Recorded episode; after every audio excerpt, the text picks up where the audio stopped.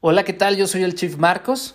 Yo soy Fernando Andrade. Y bienvenido a la mañanera sin tartamudear. Ahora les estaremos subiendo los episodios de nuestro noticiero que grabamos todos los lunes a las 8.30 am. Las noticias frescas de la semana para que puedas arrancar tu semana informado con mucho conocimiento financiero y logres crecer en este mundo lleno de locuras, locuras económicas. Bienvenido.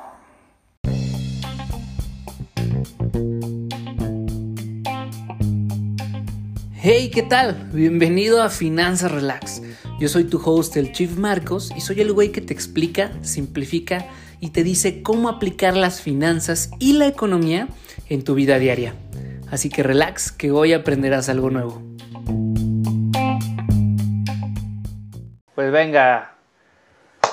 Financiero Relax, bienvenidos a esta su mañanera sin tartamudear en donde les compartimos las noticias financieras y económicas frescas de la semana para que ustedes empiecen su semana con todo, como siempre, le doy la bienvenida a estos dos grandes personajes del mundo de las finanzas, de la economía y de México, ¿cómo no? ¿Cómo no? Brother, Ceci, ¿cómo están? Buenos días, buenos días. ¿Qué onda? Buenos días. Buenos días. ¿Cómo están? A todo dar aquí para arrancar la mañana. ¿Sabes qué se me pasó hoy mi cafecito? Y yo sí lo tengo aquí. Aquí andamos, ya estamos, estamos muy bien en, Facebook, estamos muy bien en Instagram, así que, pues listos para arrancar esta mañanera. ¿Qué tal su fin de semana? Todo tranquilo, todo tranquilo. Excelente, excelente. Fui hombre soltero, entonces, pues, prácticamente me dediqué a trabajar. Ok. Este, a ir al irlandés. Saludos ahí al irlandés. ¿No? Brother, ¿fuiste al irlandés, güey? Al irlandés, fíjate que sí me di una vueltecita acá al irlandés el fin de semana este, pero, pero pues vamos a comprar cervezas, ¿no? ¿Qué más se hace? Claro, güey. No, no, no. Yo fíjate que fui y me compré un cerealito para, para hoy en la mañana. Este, tiene ahí un montón de cosas del irlandés, ¿eh? Sí, tiene bastantes cosas ahí para, para convivir. Sin duda, sin duda. ¿Tú, Ceci, qué tal? Bien, bien, tranquilo, igual. Igual que ustedes acá, con mucho calor. Sigue el calor. Sí, me imagino, ¿eh? Qué feo. Ya sé. Por eso no me gusta Monterrey. no, pues ya estamos. Muy bien, muy bien. Brother, pues hoy, si me permiten, les quiero compartir un poquito de cómo cerró el mercado la semana pasada, cómo amanecemos el día de hoy. Eh, les platico que, por ejemplo, el IPC de México tuvo eh, pues una buena racha la semana pasada, subió un punto 49%. Eh, igual el S&P en Estados Unidos tuvo una mejoría. Creo que hay varios índices que tuvieron pues un pequeño avance con base en las noticias que eh, veíamos el fin de semana. También ahorita Ceci seguramente nos platicará. En América Latina, el Bovespa, que es el, de Brasil, eh, fue el único que tuvo una pequeña baja eh, de algunos puntos, en realidad nada significante. Este, Europa, como la Unión Europea, el Stock 50 subió un punto 91. El Nikkei, que es de Japón, este indicador de Japón, un punto 35. Y pues el CSI 30, que es el de China, eh, también subió este, unos, unos, pequeños puntitos. Eh, otros indicadores que tenemos importantes, pues eh, vimos que el peso tuvo un rally pues muy bueno en el tema contra el dólar, tuvo una buena racha, entonces el dólar se debilitó este, frente a la moneda nacional. El euro también este, pues tuvo un pequeño retroceso contra el peso en ese sentido. Eh, también tenemos, por ejemplo, los bonos, eh, los M bonos, que son los bonos mexicanos, 17.4 eh, pips subieron y el petróleo WTI también tuvo un pequeño avance de 3.25%. Ah, bueno, el oro también, también aquí muy interesante. algo que seguramente nos va a platicar Ceci el día de hoy, que fue una de las noticias relevantes de la semana pasada, fue que el Banco de México decidió eh, por decisión dividida, 3 a 2, este, es decir, 3 votaron a favor y 2 en contra, incrementar la tasa de interés de referencia en 25 puntos base para ya situarnos y que sea el primer, eh, la primera alza de tasa desde el 2019. ¿Qué piensan de esta noticia? Eh? Pues la verdad que estuve, bueno, fue ahora sí que noticia de, de bastantes medios de comunicación y muchos de ellos, este, pues no se lo esperaban de que en unos encabezados leía de que rompieron las quinielas porque e-, era una noticia que no se esperaba. Pero pues ahorita más adelante les voy a, voy a, traigo la noticia de eso, entonces vamos a ver más a fondo. No, perfecto. Perfecto, perfecto. También la semana pasada salió la primera stablecoin vinculada al peso. Este es pues obviamente una criptomoneda diseñada para minimizar la volatilidad este, sobre el precio de una eh, pues moneda en sí, ¿no? Y en este caso, pues obviamente este, el peso fue la que, eh, la moneda que está respaldando este stablecoin. Eh, pues vamos a ver cómo avanza todo este tema. Creo que entrevistaron a una persona de Cibanco, a un analista que justamente pues ven todo este tema en el, en el, pues en el panorama nacional, ¿no? otra cosa que pues bueno, los cierres de la semana pasada fueron de manera mixta. Este, por ejemplo, el Dow Jones ganó 237 puntos, es decir, punto coma, sí, coma, coma 7%, este, mientras que el Nasdaq cayó un poquito, este, cayó 20 puntos. Las acciones europeas, como ya les habíamos comentado, se mantuvieron mixtas al cierre. En Alemania se sube un punto 1%, el FEDSE de Londres, este, 100 puntos, me parece que subió a 0.4%, y el CAC de Francia baja 0.1%. Eh, otra noticia interesante es que justamente la semana pasada este, y a inicios de esta semana, se está dando eh, una regulación muy importante en Reino Unido y de hecho ya se está hablando con Binance, que es una de las plataformas más grandes de criptomonedas, en el sentido de que ya no van a poder operar dentro del Reino Unido. Ya para el día 30 de este mes, justamente, ya tuvieron que haber eh, removido todos los eh, anuncios que tienen hacia el interior de este país y pues obviamente eh, posteriormente tendrán que pues quitar ya su sitio web de o sea que, se pueda acceder desde Reino Unido ¿Qué, ¿Qué, piensan al respecto en este tema? Oye, vi, vi la nota, vi, sí, hombre, vi la nota y la verdad es que, pues es un golpe fuerte para, sigue siendo un golpe fuerte para el mercado de las criptomonedas. Este, ya estos grandes actores del mercado, países primermundistas, se dan a la tarea de empezar a banear o de empezar a bloquear este, pues este tipo de operaciones o este tipo de activos que no están regulados. Yo digo por miedo, obviamente, por miedo a perder el control económico y a que eso vaya a ocasionar una desestabilización económica importante a nivel internacional, ¿no? ¿Qué opinan? Sí, yo, yo también pienso que es un tema de que, digo, lo hemos comentado ya varias veces, que pues obviamente a los gobiernos y a los dueños de, del sistema monetario pues no les gusta tener una moneda que pues no esté dentro de su control necesariamente, ¿no? Correcto, correcto. Entonces pues se está viendo. Sí, ¿tú qué dices así? Pues también sí, yo creo que, que una de las preocupantes, yo creo a nivel internacional es, es la regulación. Ahorita ya creo que todos los gobiernos pues están buscando regular eh, e, este tipo de transacciones porque sin duda pues es, es como o sea, de este tipo de transacciones, si se hacen masa, es como un choque ahora sí que externo, ¿no? A la economía. Sí, claro que es un choque. Y, que no, o sea, y que no pueden predecir. Tienes razón, o sea, realmente no lo pueden predecir y, es un mercado que no, o sea, está siendo gestionado directamente por, pues por nadie, o sea, no hay ninguna institución, ningún gobierno que esté regulando este, este tipo de, de opciones o de activos y pues eso lógicamente es muy, muy perjuicioso para ciertas economías de, ciertos países, ¿no? Sí, sí, sí, correcto. Exacto. No, pues así amanecen los mercados el día de hoy, el cierre de la semana pasada. Este, ahorita más tarde vamos a ver qué tienen que prestarle atención en la semana porque se vienen algunas noticias, indicadores este, interesantes. Pero creo que es hora, eh, a menos que ustedes me digan lo contrario, de pasarnos a esta esta sección tan, tan, tan agradable de las mañanas, de las mañaneras. Vámonos directo a la sección de los ganadores y perdedores, así que vamos preparando la presentación para arrancar. Venga. Vámonos en 3, 2, 1, vámonos para allá.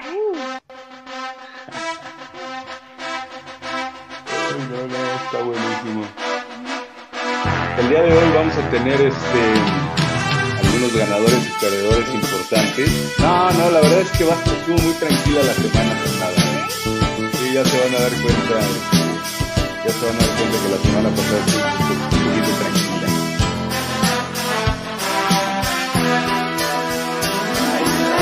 Pues regresamos. Vámonos. 3, uno, vámonos de retache. Uy, aquí estamos nuevamente. Ya estamos de regreso para revisar y analizar estos ganadores y perdedores de la semana. Así que en primer lugar tenemos a Marine Software Incorporated. Con el ticker, lo podemos ver aquí, con el ticker MRIN. Así que voy a compartirles pantalla aquí en el Zoom para que puedan irme siguiendo un poquito con, con, este, con este pequeño análisis. Y nada más reviso si ahí estamos. Ya estamos compartiendo todo, ¿correcto? De este lado también ya estás a todo dar, mi brother. Ya estamos compartiendo. Entonces, vamos a revisar. Eh, lo podemos ver en la parte de arriba. Tenemos el ticker MRIN. Lo pueden encontrar en, pues, su portal de, vamos a ponerlo así, de gráficos favorito. Y vamos a ver lo que, es más, lo voy a poner, voy a poner aquí su cara, aquí para que se vean ustedes. Ahí está. Vientos. Entonces, ¿Qué es lo que estamos viendo por acá en el gráfico? Bueno, de entrada, ¿qué es lo que pasó? Tuvo una valoración de 132.32% en la semana. Aquí podemos ver claramente en la parte de abajo cómo arrancó de tener un precio de 1.64 dólares la acción para dispararse hasta un 168% y después cerrar en el 132 que les decimos en un periodo nada más y nada menos de tres días, señores. Entonces, alcanzó un nivel de 4.41 dólares la acción para después, obviamente, venir a generar este nuevo nivel que vemos aquí de 4.39. Este nivel, voy a, voy a agarrar aquí el plumoncito para que, para que lo puedan ver bien. Eh, y después de este nivel, entonces, aquí lo vemos, en esta parte. Después de este nivel, viene para acá a rechazar un poquito el nivel que acaba de crear y entonces cerrar en 3.73. Pero ojo con esta acción. Voy a hacer el gráfico un poquito más chico para que puedan ver realmente qué es lo que está pasando con esta acción.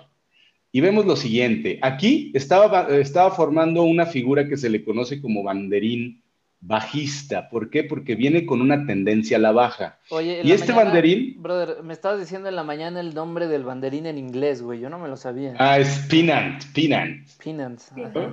Es correcto. Entonces, aquí lo que podemos ver, fíjense las líneas moradas, ¿no? La línea morada pues indica prácticamente esta estructura de mercado y estamos viendo únicamente la línea va a pasar por los límites del precio, hasta dónde llega a tocar el precio. Sin embargo, aquí rompe el banderín y hace una explosión a la alza, pero chequen el comportamiento que viene teniendo desde hace tiempo.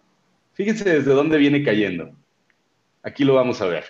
Viene cayendo desde un nivel de 60 dólares, fíjense cómo venía hasta acá arriba, y es impresionante cómo, cómo podemos identificar esta caída fuerte del precio de esta, de esta acción y únicamente genera de repente estos picos donde se dispara la acción y genera, pues obviamente estos rendimientos, este crecimiento, eh, como lo pudimos ver la semana pasada. Pero la realidad es que, pues viene formando, eh, viene formando pues un canal bajista muy, muy importante y de repente despega. La realidad es que integró a su cartera, o sea, esta empresa se dedica a desarrollar soluciones de gestión de publicidad, eh, etcétera, online eh, prácticamente es una compañía de publicidad o de marketing, e, integró a su cartera una empresa que se llama Instacart. Instacart es una empresa igual de Estados Unidos que opera un servicio de entrega y recolección de comestibles, como un Uber Eats o como un Rappi, ¿no? Entonces, tuvo este desempeño, vamos, o tuvo esta respuesta del mercado, aquí la, aquí la vemos, tuvo esta respuesta del mercado, aquí la vemos con las, con, con las velas. Sin embargo, viene registrando bajas desde, desde hace por lo menos cuatro o cinco años.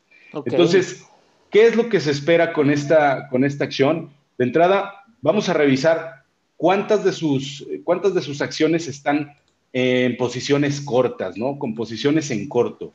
¿Qué es esto? Pues que los inversionistas digan o, vamos, especulen o estén jugando o estén apostando a que la acción va a caer.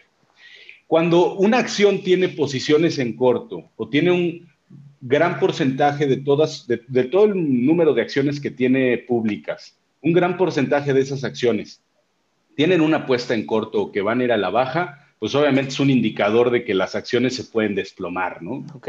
Pero en este caso, solamente el 1.71% del total de las acciones públicas de esta empresa, que son de 9.2 millones de acciones, solo el 1.71% tiene posiciones en corto. O sea, realmente no tiene un porcentaje elevado como para que pudiéramos decir que pues prácticamente la acción va a continuar cayendo. Sin embargo, pues el resultado de esta, el, resultado de esta acción o vamos, lo que vamos viendo en el mercado desde hace tiempo, como lo podemos ver aquí, es que viene cayendo de manera eh, pues muy marcada, ¿no? Entonces, ¿qué es lo que se espera? Aquí lo podemos ver con la línea, con la línea verde. Voy a bajar la temporalidad. Vamos a ver velas de una hora para que podamos ver la variación del precio cada hora. Y podemos esperar, obviamente, dos escenarios. Eh, la, línea, la línea verde es que llegue a tocar un nivel en donde el precio esté rondando en los 2.65 dólares la acción para poder volver a hacer un, un, reajuste hacia la alza y continuar su camino a la baja como lo, vemos bien, lo veíamos viendo y que llegue otra vez a los niveles de 1.5 dólares la acción. O que entonces rompa el previo nivel que generó con el límite máximo del precio en 4.40, venga a retrestear y entonces se dispare hacia un nuevo nivel para que la acción valga 5.71. Todo depende de que rompa las líneas de soporte que vemos en la parte de abajo o las líneas de resistencia que vemos en la parte de arriba, para que los inversionistas puedan tomar decisión de si entran o no con esta acción. Oye, qué interesante y sobre todo creo que la industria, eh, no habíamos visto mucho de esta industria y creo que es algo que se está poniendo muy de moda y sobre todo ahorita con el tema de la pandemia, siento que todo este tema eh, que podría ser aplicaciones, software, ¿no? Y SaaS, eh, pues ya tenía que brillar, ¿no? ¿Tú qué opinas, brother? Es correcto, pues tiene que brillar y realmente se espera que pues haya un resultado positivo en concreto, pues con este tipo de compañías que son de marketing, que son de, pues básicamente es lo que está buscando la gente. Ahorita todos salen a redes sociales y quieren darse a conocer por ahí, pues lo lógico es que este tipo de empresas pues se vean beneficiadas. Entonces, pasamos al segundo ganador de la semana y lo tenemos con un 114.82%, nada más y nada menos que el primer lugar de la semana pasada, Alfi. Alfi lo veíamos la semana ah, pasada, no, sé si no sé si recuerden a ah, Alfi. Es esta compañía, eh, es una plataforma de software as a service, es una, es una compañía que, da servicio de software, de inteligencia artificial, eh, pues que busca obviamente modelos de aprendizaje supervisado y no supervisado, ya después lo veremos más a detalle, esos son temas de inteligencia artificial, eh, para generar contenido correcto para la persona adecuada en el momento adecuado de manera responsable y ética. ¿Se, acuerdan, no? Entonces. Oye, brother, perdón, me están, nos están comentando por acá que en Instagram el audio está medio raro. Ah, al principio, fue al principio. Sí, fue al principio, pero lo ajusté desde hace, desde hace rato. Ah, Entonces, sí, todo en orden, todo en orden con el Instagram. Ya confirmaron que está todo listo, que está todo bien. bien Este, entonces, bien, bien, bien con eso. Eh, ahora, ¿qué es lo que pasó con Alfie? A ver, la semana pasada había alcanzado una valoración de 100, ahorita se los voy a decir, miren, aquí lo vemos en el gráfico, vamos a sacar 150% aproximadamente, la semana pasada. Bueno, de la semana pasada a la fecha, se valoró otro 104%. O sea, en total de dos semanas esta empresa lleva un valor aproximado del 520% en su pico máximo en tan solo dos semanas. Pues resulta que la empresa que tiene estas, eh, vamos a ponerlo así como plataformas o dispositivos donde te dan publicidad con relación obviamente a tus intereses, eh, firmó contrato con Uber para poder poner más de 10 mil tablets digitales en los carros de los Ubers y con eso pues darles mejores ingresos también a los conductores y pues lógicamente eh, todo lo que eso pueda representar. Sin embargo, la semana pasada tuvo mucho tráfico, siendo considerada una de las meme stocks, recibió mucho tráfico en estos grupos de Reddit, etcétera, etcétera. Y pues aquí vemos cómo entran primero, yo digo, los institucionales o los intelligent investors a, valorar la acción y de repente entran los retail investors y se van para arriba. Y hacen un descague, ¿no? Y hacen un desastre, cabrón. Ahora, es, es importante mencionar que la acción empezó a listar el 4 de mayo de este año y del 4 de mayo del valor de entrada, como empezó a cotizar la acción, al día de hoy se ha valorado un 511% la acción, ¿no? Entonces, no lleva nada, güey, ¿no? no lleva nada, o sea, del 4 de mayo a la fecha que hayas logrado un 500% de valoración en tu acción, pues va con, va con ganas. ¿Cuál es el escenario para, para esta acción? Acaba de llegar a un punto máximo, eh, a un nivel de 20.87, de ahí se espera un reajuste hasta, hasta una zona de 8.38 dólares la acción y que de aquí, pues bueno, empezar a definir, obviamente. Aquí puede ser un buen punto de compra, dado que pues, la empresa está recibiendo mucho tráfico, acaba de empezar a listar en bolsa, es una compañía de marketing, tiene buenos contratos, en este caso con empresas como Uber y otras empresas, pues lo lógico es que esta acción se dispare. Así que estamos viendo una buena oportunidad de compra una vez que llegue alrededor de los 8.4 dólares la acción. ¿De acuerdo? Ahora, importante mencionar, aquí no sé si alcancen a ver esta línea de velocidad que se está generando por, por, una medición, vamos a ponerla aquí, y está respetando completamente esta línea de velocidad por, por los niveles más bajos, ¿no? O sea, no rompe, no rompe esta línea no rompe a la baja, entonces pues eso sigue indicando que sigue con su patrón alcista. Esperemos buenos resultados con esta compañía.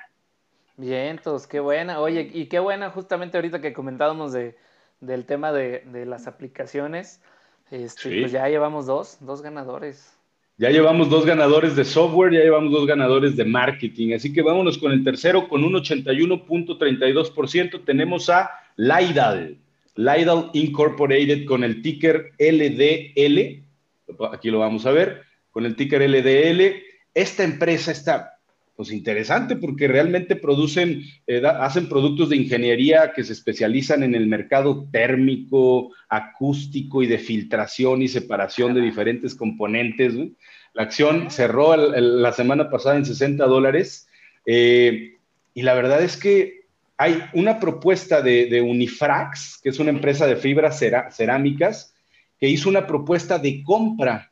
Entonces, esta, esta empresa que se llama Unifrax va a comprar a Lidal eh, Incorporated. Pero aquí la situación es que el precio que se fijó, el precio que se fijó es de 62 dólares la acción, cuando el mercado venía cotizando a 36. Ah, Entonces, llegó Unifrax y dijo, órale, pues yo te compro tu empresa que está listada, o sea, que tiene una cotización en el mercado a 36 dólares la acción y te la compro a 62. Automáticamente, aquí pueden ver, voy a quitar los dibujitos, aquí pueden ver cómo de la nada, de estar en este nivel que vemos aquí, aquí lo vemos en la parte de abajo, es más, voy a poner aquí unas flechitas para que lo vean un poquito más bonito. Ahí les va. bien. Unas flechitas, ahí te va. De estar aquí abajo, aquí lo vemos, la flechita de abajo, automáticamente se dispara hasta la parte de arriba. Entonces empezaron, se infló el precio. Entonces obviamente llegaron los legales, vamos, llegaron las instituciones legales que cuidan que no se estén haciendo movimientos eh, raros en la bolsa y dijeron, no, no, a ver, espérame, hombre, el precio al que están pactando la compra se me hace que está muy raro, puede haber, puede haber ahí algún este, tema de intereses, etcétera, entonces ahorita está bajo investigación, porque pues está infladísimo el precio de la acción, nada más que ya abrió el mercado, ya abrió el mercado y fíjense, no estamos viendo una variación muy importante este, en esto. Entonces, se valoró pues este ochenta y tantos por ciento. La realidad de las cosas es que si metemos análisis, acaba de generar una línea de soporte aquí arriba. Lo correcto es que caiga un poquito más, vuelva a hacer algún reajuste y empieza a desplomarse hacia la baja. Sin embargo, pues hacer una compra, pues lo lógico es que se esperen resultados positivos a la larga, ¿no? Entonces, hasta aquí con los tres ganadores de la semana. Ahora, importante mencionar que esta línea de soporte no la vemos, o sea, este nivel de, precio de, la, de esta acción no lo vemos desde el 2016.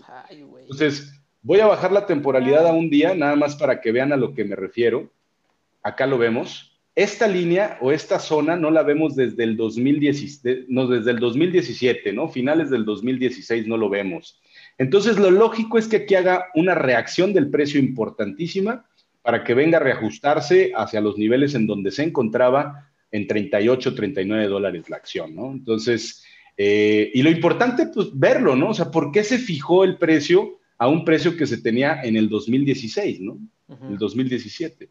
Entonces, interesante para mantenernos revisando este tipo de, situaciones. Vámonos muy rápido con los perdedores y en este caso me lo aviento muy rápido porque son dos farmacéuticas. La primera perdiendo un 40.26% el precio de su acción y tenemos a, con el ticker GMTX, tenemos a Gaming Therapeutics. Gaming Therapeutics. Oye, fue por, déjame adivinar, güey, ¿fue por eh, no aprobación del FDA o qué? Eh, sí, fue porque eh, la, fase 2 de un medicamento que están probando, ya ni siquiera investigamos qué tipo de medicamento es, eh, no fue favorable para la empresa y entonces acaba de generar un nuevo nivel de soporte. Recordemos que los soportes son los niveles de abajo donde el, donde el precio tiende a tener una reacción y las resistencias son los techos, ¿no? Los niveles de arriba. Bien, entonces. entonces, si se fijan, cuando empezó a cotizar la acción el 13 de agosto del 2020, pues tuvo una tendencia alcista para llegar a un nivel de 18 dólares la acción y de ahí venirse a desplomar y acaba de generar un nuevo nivel, ¿no? Entonces será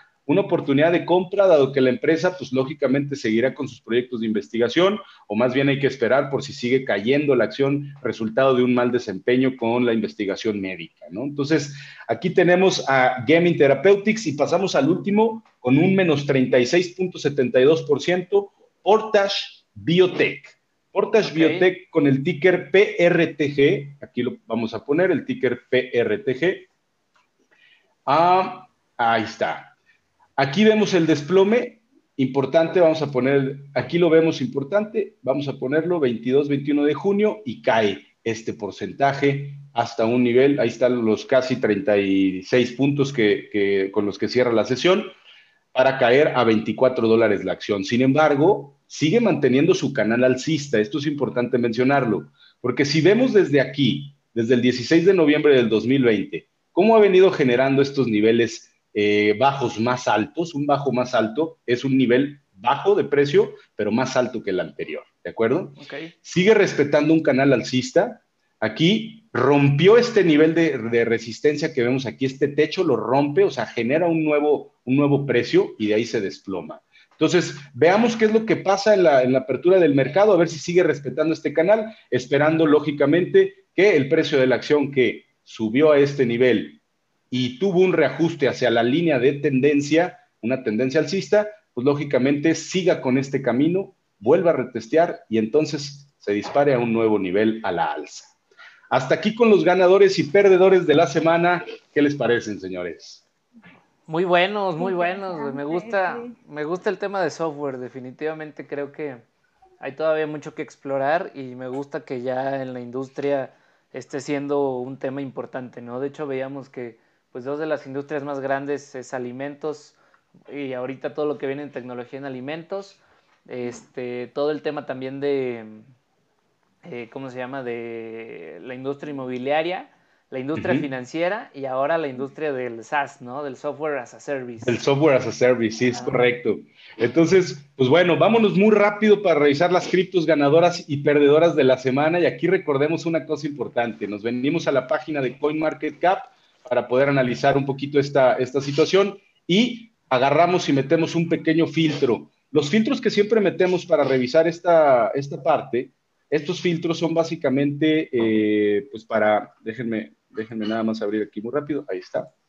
Estos filtros son para revisar los que tienen capitalización de mercado de más, ahí, ahí les voy a, coin, ahí está, de más de 10 billones de dólares. Entonces nos centramos en las criptomonedas que tienen una capitalización de mercado de más de 10 billones de dólares. ¿Para qué? Pues para tratar de presentarles las que son pues, más importantes o que tienen mucho mayor volumen eh, pues en, esta, en este mercado. Entonces vamos a revisarlo.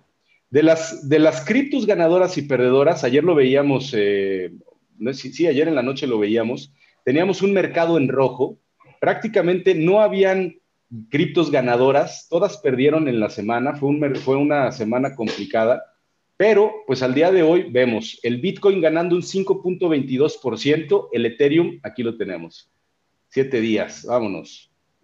Está, un poquito, está un poquito lenta aquí la, la conexión, pero ahí está. Vamos a agregar entonces este filtro que les decía, CoinMarketCap, de más de 10 billones de dólares, y aplicamos el filtro. Vámonos. Vamos a revisar qué es lo que nos trae por, por aquí. Número uno, con 12.38% a la apertura el día de hoy de lunes, tenemos al Dogecoin. En segundo lugar, tenemos al Bitcoin con 5.21. Tercer lugar, al Ethereum con 2.36. Cardano con 1.6. Y de ahí tenemos puras pérdidas y las, el Ripple que sigue con demandas y trae algunos temas con relación a su red. Sigue perdiendo terreno el Ripple, pero pues vemos que el Dogecoin otra vez la, la, moneda meme, otra vez vuelve a, vuelve a dar de qué hablar, ¿no? Entonces, pues estamos viendo obviamente esta gran volatilidad, el Bitcoin sigue, sigue creciendo un poquito, este, pues obviamente su, después de haber tenido ese, ese desplome, BTC USD, vamos a verlo aquí en la gráfica porque es el favorito de todos. Y aquí podemos encontrar, fíjense, aquí podemos encontrar ya los análisis que, que habíamos tenido antes. Había roto estas líneas de soporte, cae, se esperaba obviamente que, volviera a regresar a, tocar esta línea de resistencia que vemos aquí. Sin embargo, se sigue manteniendo en este nivel, o sea, en esta zona. Y la verdad es que sigue respetando una zona que al parecer es muy importante para esta, digo, para los inversionistas. Estamos en una zona de los 34 mil dólares por Bitcoin. No está rompiendo esta zona. Aquí estamos viendo el gráfico del día. Estamos viendo que desde el 22 de mayo del 2021 no ha salido de esta zona. Así que, ¿qué es lo que pueden esperar los inversionistas? Primero, que rompa la zona de los 40 puntos, de los 40 mil dólares, 40 mil 800 dólares, para esperar entonces que venga a tocar los 50 mil dólares y de ahí continúe su tendencia alcista, o si rompe la zona de los 30 mil dólares, este, este activo se puede desplomar de manera importante y esto puede ser muy peligroso, porque el siguiente nivel sería básicamente este nivel de los 24 mil, aquí podemos esperar entonces un retroceso, y de ahí puede llegar a bajar hasta los 15 mil para volver otra vez a subir, y si sigue su tendencia a la baja, regresar a los orígenes prepandemia casi casi, que fue, ahí lo vemos, que fue por aquí, que fue por aquí a los 10 mil dólares, ¿no? Entonces, ¿qué es lo que nos espera para el Bitcoin? Pues obviamente hay que revisar que rompa estas, esta, pues esta zona donde hay muchísima consolidación para ver qué es lo que viene el día de mañana. Hasta aquí. Híjole, qué, bueno, qué bueno está este, este tema. La verdad es que creo que hay, hay, sobre todo, no sé ustedes cómo lo han visto, pero creo que en estos, este último mes hubo una tendencia fuerte sobre todos los institu institucionales para, es decir, los bancos, este, todas estas personas que son muy del fiat money, pues para uh -huh. tirar todo este tema de las, de las criptomonedas, ¿no? Y creo que es incluso correcto. Ricardo Salinas este, decía que Banco Azteca creo que va a ser el primero que va a recibir ah. eh, criptomonedas, ¿no? Algo por el estilo. Sí, anunció, ¿no? La semana pasada. Sí, correcto. Pues entonces, bueno, aquí lo tienen para el análisis eh, pues de los ganadores, perdedores y los ganadores y perdedores de la semana, revisando obviamente al, al favorito que es el Bitcoin. Así que, pues esperemos cuál puede ser el resultado al corto plazo, ¿no? Bien, y hasta aquí, y hasta aquí mi reporte, Joaquín. hasta aquí mi reporte. Vamos a regresar. Voy a dejar de compartirles pantalla. Perfecto. Voy a dejar de compartir pantalla ya para regresar estamos, con ustedes. Está, creo que ya estamos de vuelta por acá, ¿no? Ya estamos de regreso, ya estamos sí. de regreso. Perfectísimo. Ceci, pues vámonos con las noticias nacionales, que ahora estoy muy intrigado con, con, con, con varias que pusiste por ahí en el, en el, en el script que, que, que, tenemos, pues platícanos cómo va la cosa, ¿no? Sí, pues la verdad que una de ellas, este, que fue la, la de las interesantes, pues fue la inflación, ¿no? La inflación se ubicó en, en 6.02 en la segunda, en la primera quincena de junio. Entonces, este es el mayor nivel después de, de abril de este año, que también tuvimos este, presiones inflacionarias. Nada más para, para todos hay que hay que recordar que, ¿qué mide la inflación? Pues la, la, inflación lo que mide es el aumento generalizado de los precios. Es decir, tenemos este, servicios, tenemos los precios de los servicios, los precios de los bienes. Y haz de cuenta, la inflación tiene dos indicadores que son bien importantes, bueno, para ustedes que también les encantan las finanzas y eso, es bien importante saber este, qué componentes tiene la inflación. La inflación tiene dos componentes. Uno es el componente subyacente y el otro es el componente no subyacente el componente subyacente lo que mide es la estructura de mercado. Entonces, okay. entonces, cuando hay presiones inflacionarias en este indicador, pues debe haber alarma, ¿no? Porque pues quiere decir que pues el mercado, algo está pasando en el mercado, este, porque si, si bien dicen la, la inflación este, subyacente suele ser estable, o sea, debería ser estable porque pues te mide la estructura del mercado, ¿no? Entonces, una gran parte de, esta, este, de, esta, de este indicador, por así decirlo, de, de la misma inflación, este, lo compone el, el, índice de precios, el INPC. La, y, y, y, pues hay, hay, que recordar que el INPC mide todo lo de los precios de la canasta básica. Entonces, en esta ocasión, este, parte de la inflación se vio, este, se vio perjudicada por eso, porque pues aumentaron los precios de la canasta básica en 0.43%. Entonces, eso hizo que, que, el índice subyacente este, se viera pues presionado, ¿no? A la alza.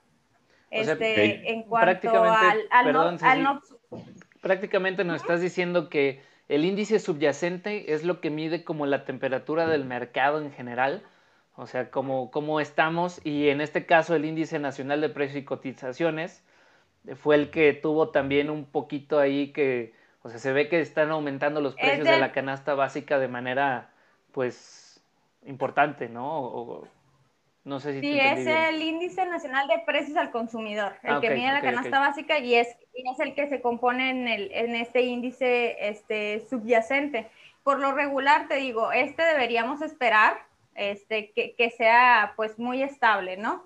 No quisiéramos que fuera inestable porque pues nos habla de la estructura del mercado, entonces si la economía va bien, si la economía está estable, este índice debe ir, pues, o sea, se debe, debe permanecer fluctuando, pero no con presiones inflacionarias. El, el no subyacente, al contrario, este, te, eh, te, mide, son todas las cuestiones volátiles y, por ejemplo, todo lo que son este, productos este, que no están procesados, procesados todo esto, los, los, los, todo lo agrícola, este, lo de los combustibles, incluso tasas que, que, que el gobierno impone, eh, lo mide el no subyacente. Entonces lo dividen para, para poder algo así aislar la volatilidad. El no subyacente mide la volatilidad es, muy volátil, porque muchos, o sea, si se fijan, este, muchos de estos componentes del índice no subyacente este, se miden de manera internacional, son externos. Entonces, este, si, si los conjuntaran, pues no, no, sabríamos de dónde vienen las presiones inflacionarias. En este caso, este 6%, este, hubo un aumento tanto en el subyacente como en el no subyacente pero en mayor proporción en el no subyacente. Entonces, siempre deberíamos estar esperando esto, de que en el no subyacente suele ser más volátil, hay más cambios. En, en este caso fue un 10%, aumentó, el no subyacente aumentó un 10% este, de tasa anual este, para variando los productos agropecuarios en 7.62 y, y en 13.36 los hidrocarburos. Okay. Entonces, este, qué productos, este, qué productos aumentaron, porque como les dije, el, el indicador subyacente, este, lo, lo, que hace que varíe es, mucho el aumento en precios de la canasta de, del consumidor. Entonces, este, los aumentos de, de productos fue el jitomate, naranja y transporte aéreo y servicios turísticos fue lo que hizo que, que, aumentara el INPC. Entonces, pues en cuanto a transporte aéreo y servicios turísticos, esto es muy esperado porque pues estamos en periodo vacacional, ya se está, ya están abriendo, ahora sí, está, se está aperturando la economía. Entonces, esto es algo que, que, que, tuviéramos que esperar, ¿no? Presiones este, a la alza por este tipo de servicios. Y en disminuciones, pues hubo varias, este, ¿cómo se llama? Varios este, productos como chile, pepino, uva y limón que, que disminuyeron, ¿no? Okay. Entonces, ¿por qué es importante esto de, de, de la inflación? Porque pues a, ahora sí vamos a nuestra segunda noticia, que fue lo que hablamos al principio, que dijo Marco de, del aumento sorpresivo que tuvo este, la, en punto, en 25 puntos base, ¿no? Que, que aumentó el Banco de México a la tasa de Oye, Ceci, de hecho nos, nos, nos, preguntan aquí en Facebook que con esta, con esta nueva alza que, que, tuvo, ¿cómo va a terminar el año en términos de inflación? ¿Cómo crees que, que acabe? Este, pues a, a eso, a eso este, el Banco de México, eh, el Banco de México este, sus expectativas este, es que, que converja la inflación. Ellos tienen, de hecho, este, con este anuncio, pues lo que hace el Banco de México, pues es, lo que hizo, pues es ajustar sus tasas, ¿no? Entonces, este, el Banco de México en su comunicado emitió que, que él, o sea, que tiene expectativas, este, tiene expectativas, permítanme porque creo que se me está acabando la pila no se apagar esta Los problemas de la pila siempre, siempre surgen. Oye, la otra vez también estábamos en podcast. Sí. Y, y, de repente le dije, se me, va, se me va a cortar el en vivo porque ya se me va a acabar la pila. no, ya, está listo, ya volvimos. Este, ah, entonces les comentaba que, el Banco de México, sus expectativas, que, fue lo, último que anunciaron, fue que, que ellos, este, con estas decisiones que han tomado, pretenden que, converja la, la tasa al 3% este, en, el, en el tercer trimestre del 2022. Entonces hay que recordarle a la gente que el único mandato del Banco de México es, es mantener estable la inflación y el objetivo son 3%. Ahorita, si bien es cierto, los, eh, hemos tenido los últimos meses, está al doble, al doble del objetivo que debería de cuidar el Banco de México. Entonces, y, aquí se viene lo interesante, porque les comentaba que, leía muchos encabezados de que rompieron las quinielas, porque pues nadie esperaba, nadie esperaba que, que aumentara esto de en, en puntos base la, la, la, tasa de interés. Entonces, pues, pues como les digo, Banjico, pues su, su postura es de que todo está bien, la inflación va a converger, solo, solo lo hicimos por, por prevención, ¿no? Es, es, es, lo que lo, que, ellos dijeron, en, en, pocas palabras, ¿no? En pocas palabras. Pero este, los expertos, hay expertos pues que se les pregunta, ¿no? De que cuáles son tus expectativas, qué piensas. Entonces hay, hay, hay dos decisiones, hay dos expectativas divididas. Algunos expertos como los de Cibanco, Esteban Norte, este, especialistas de otros bancos mencionan que, que es porque ellos piensan que hay ciclos a la, a, a la alza de la tasa de interés es decir, que el Banco de México con esta alza que tuvo, este, o sea, se van a presentar más, o sea, va a haber más aumentos de, tasa de interés. Unos piensan este, que, que, esto va a seguir aumentando y esto para, pues, bueno, ahorita les voy a explicar qué tienen que ver que aumente o que baje, ¿no? La, la tasa de interés. Y otros de los este, expertos opinan que por el optimismo económico que hay, este, hace, creo que el mes pasado, este, el Banco de México presenta escenarios de, de, crecimiento económico. Entonces, los escenarios del Banco de México, este, pues son muy favorables para, para el cierre de este año. Es decir, ellos tienen este, proyectados crecimientos del 5 al 7%. 5 siendo el, eh, lo más bajo, 7% lo más alto. Entonces, algunos expertos dicen que como hay optimismo en la economía, es decir, creen que la economía va bien, entonces este, pudiera ser que, que por eso aumentaron la tasa. Es decir, como ellos piensan que va a crecer, entonces la, la, la tasa la aumentaron. Y algunos otros este, expertos eh, comentan que esta, este aumento de tasas fue un premio para los inversionistas. Es decir, para aquellos que invierten financieramente, entonces para que no se vayan y, como modo a que el, el peso, ¿no? Eh, la, moneda, el peso mexicano no se, no se devalúe, pues este, aumentaron un poco, ¿no? El premio a aquellos este, inversionistas grandes para que no, no, no se vayan de México. Y pues ahora sí, nada más para concluir esto, este, ¿por qué nos debe importar, no? Esto de las tasas, ¿por qué nos debe importar la inflación? ¿Por qué nos debe importar esto, lo de las tasas de interés? este, que impone el Banco de México porque pues eh, este, afecta nuestros bolsillos, ¿no? Este, casi siempre cuando hablamos les digo de que pues todo, todo este tipo de decisiones, inflación, este, ya sea tasas de interés, afectan a nuestro bolsillo y, y lo podemos explicar en, en, en, pasos bien sencillos. Es decir, si en, este caso, dando el ejemplo de lo que hizo Banjico, ¿no?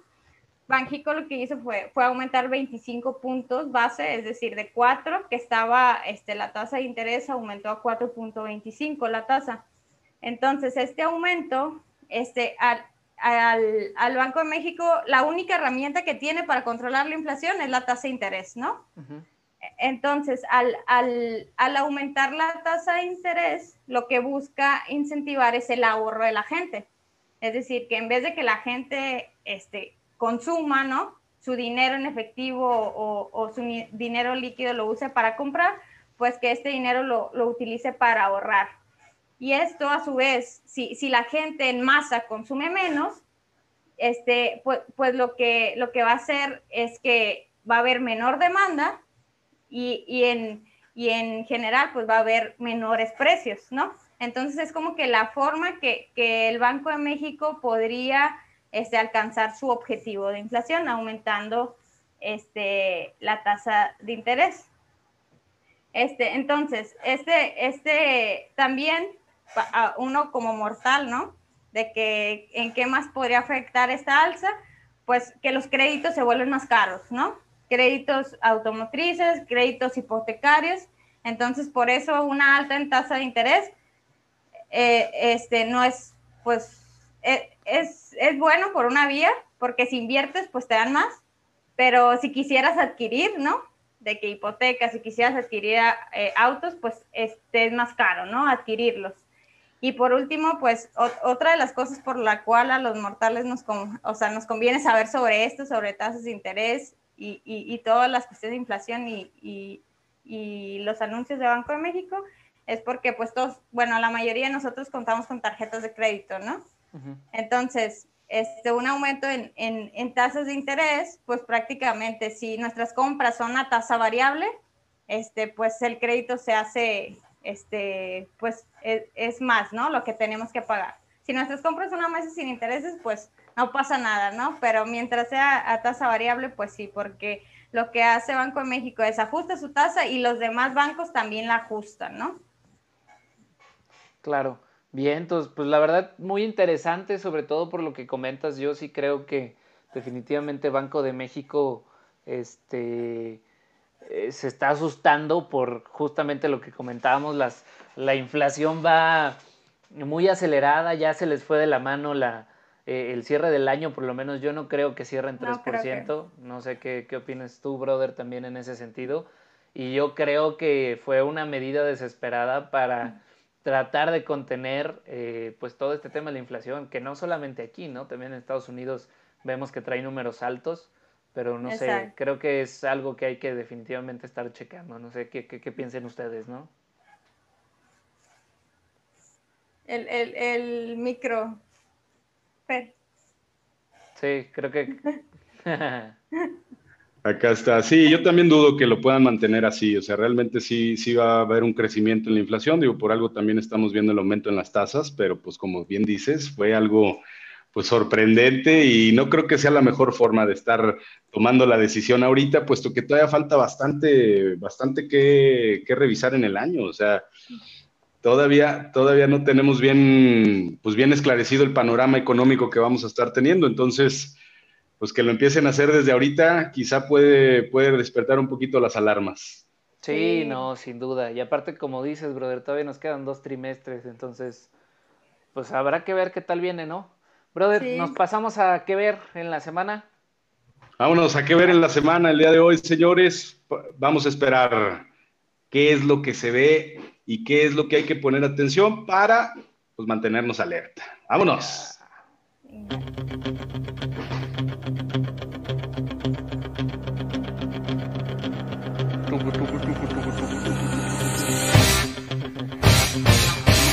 Sabes que sí hemos tenido, hemos tenido algunos temas en el Instagram. Sí, sí, ya lo estoy viendo. vámonos de regreso. Ahí está. Bien, todos, pues qué ver en la semana, justamente, digo, con lo que Ceci nos estaba platicando, pues creo que es muy importante. Este, una noticia que creo que eh, también es, es, es, buena para ver en la semana, es eh, una que ponía Ceci aquí de Starlink, ¿no? Que, que ya, ya, ya va a estar acá en México, no sé si alguien ya lo haya contratado o no, este, pero pues vamos a ver qué tal, qué tal se da esta situación. El calendario económico de la semana, muy sencillo. El martes tenemos la confianza al consumidor de Estados Unidos. Eh, recordemos que esto pues es muy importante en los países y sobre todo en Estados Unidos para medir cómo va la temperatura de la economía, si realmente los consumidores eh, pues están animados a comprar y, a rehabilitar la economía o si todavía siguen un poquito rezagados eh, y cautelosos en, si hacer compras, en si hacer inversiones, ¿no? El martes también tenemos el PMI manufacturero de China.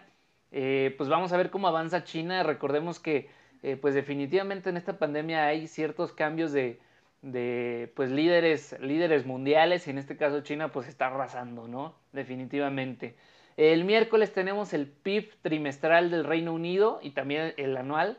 Entonces pues vamos a ver también, recordemos con todo este tema de eh, el Brexit, pues veamos cómo avanza realmente la economía eh, de Reino Unido, este, justamente en, este, en, el, PIB. Eh, también tenemos el cambio del desempleo en Alemania y eh, la inflación en la zona euro. Recordemos que la inflación es de los puntos más importantes que hay que estar checando en estos días.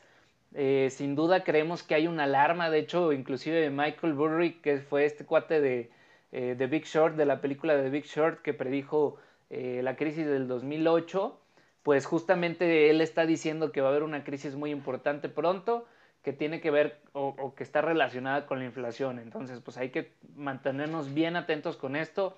Eh, seguramente pronto empezaremos a ver que las cosas o la salidita a comer pues está un poquito más cara. Entonces, pues habrá que prevenirnos en este sentido. Y jueves tenemos el PMI manufacturero en Alemania y en Gran Bretaña. Eh, las peticiones de subsidio en desempleo en Estados Unidos esta también es muy importante para ver si realmente la economía va avanzando como ellos esperan o si de plano todavía hay mucho desempleo y no hay mucho movimiento. Y el viernes eh, tenemos nada más la tasa de desempleo y la nómina no agrícola de Estados Unidos. ¿Cómo ven?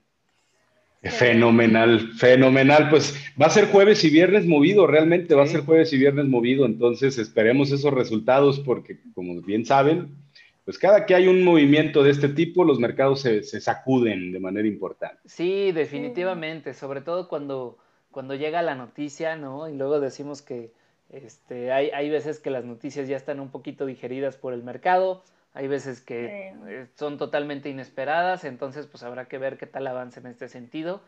Y por último les traigo este, pues el tip que nos trae Harvard Business Review y este es haz un plan para alcanzar tus metas personales, ¿no? Entonces seguramente como muchas personas pues batallamos con el tema de encontrar la disciplina este, y encontrar realmente un camino para hacer o cumplir esas metas que, que nos comemos en las uvas, en las 12 uvas cada fin de año y que al final del año pues vemos que no hemos cumplido ninguna. Entonces pues justamente esto es que podemos cambiar nuestro comportamiento y tener un, eh, pues un, alcance metódico, ¿no? Un, acercamiento metódico hacia esto. Y pues lo que nos dice Harvard Business Review prácticamente es que primero nos enfoquemos en qué es lo que, o sea, el problema que queremos resolver, eh, que visualicemos cómo nos vemos resolviendo el problema, cómo nos vamos a sentir, este, y que después de esto digamos, bueno, ¿cómo vamos a medir nuestro progreso, no? Eh, vamos a medirlo eh, en pequeñas metas o lo vamos a medir en, metas un poquito más grandes. Entonces, que dice algo que, es muy importante aquí, que justamente cuando vayas alcanzando las metitas que, que tú escribiste, que tú te pusiste en mente, que vayas celebrando también esas metas, porque eso te va a mantener motivado a llegar a tu meta, ¿no? O sea, bueno, a la meta final. Este, y justamente también algo que dice es que este, cada mañana escribas la meta que quieres lograr porque también el hecho es que tienes que hacer pequeñas acciones todos los días para llegar a la, meta final. Entonces te dice que una herramienta muy buena es que ya una vez que te visualizaste en cómo te vas a ver habiendo cumplido tu meta, este, cómo te sientes en ese momento, el hecho de que cada día lo escribas en la mañana te va a mantener en la jugada de que tienes que hacer pequeñas acciones todos los días para llegar hasta allá, ¿no? Y pues obviamente celebra los, los, eh, los pequeños triunfos para que te mantengas motivado. ¿Cómo ven? Excelente, excelente. Pues siempre, siempre estar motivado, siempre va a ser bueno. Así que, señores, les ofrecemos una disculpa eh, para los de, para la gente de Instagram. Tuvimos bastantes temas de audio. Vamos a revisar muy bien qué onda con esto, pero pues estamos de regreso con la próxima mañanera para hacer esas pruebas y que todo salga bien. Sí, sin duda, sin duda, como les comentamos, pues siempre tratamos de eh, mejorar y, nosotros mismos exploramos estos eh, softwares, ¿no? Eh, para poder hacerle las transmisiones en varios lados y pues de repente no hay cosas que nos sobrepasan definitivamente. Pero bueno, aquí seguiremos. Venga, pues muchísimas gracias, Financiero Relax. Brother, ¿quieres dar la despedida? Financiero Relax, pues que tengan una excelente semana. Recuerden siempre mantenerse pues al pendiente del cuidado de su dinero, respeten obviamente sus presupuestos, siempre traten de vivir por debajo de sus ingresos para que tengan este dinerito excedente y pues lógicamente con el tiempo lo puedan poner a trabajar de manera inteligente. Generen rendimientos y libertad financiera para todos. Venga. Excelente. Uh, muchas gracias. Gracias. Bye. Hasta la próxima.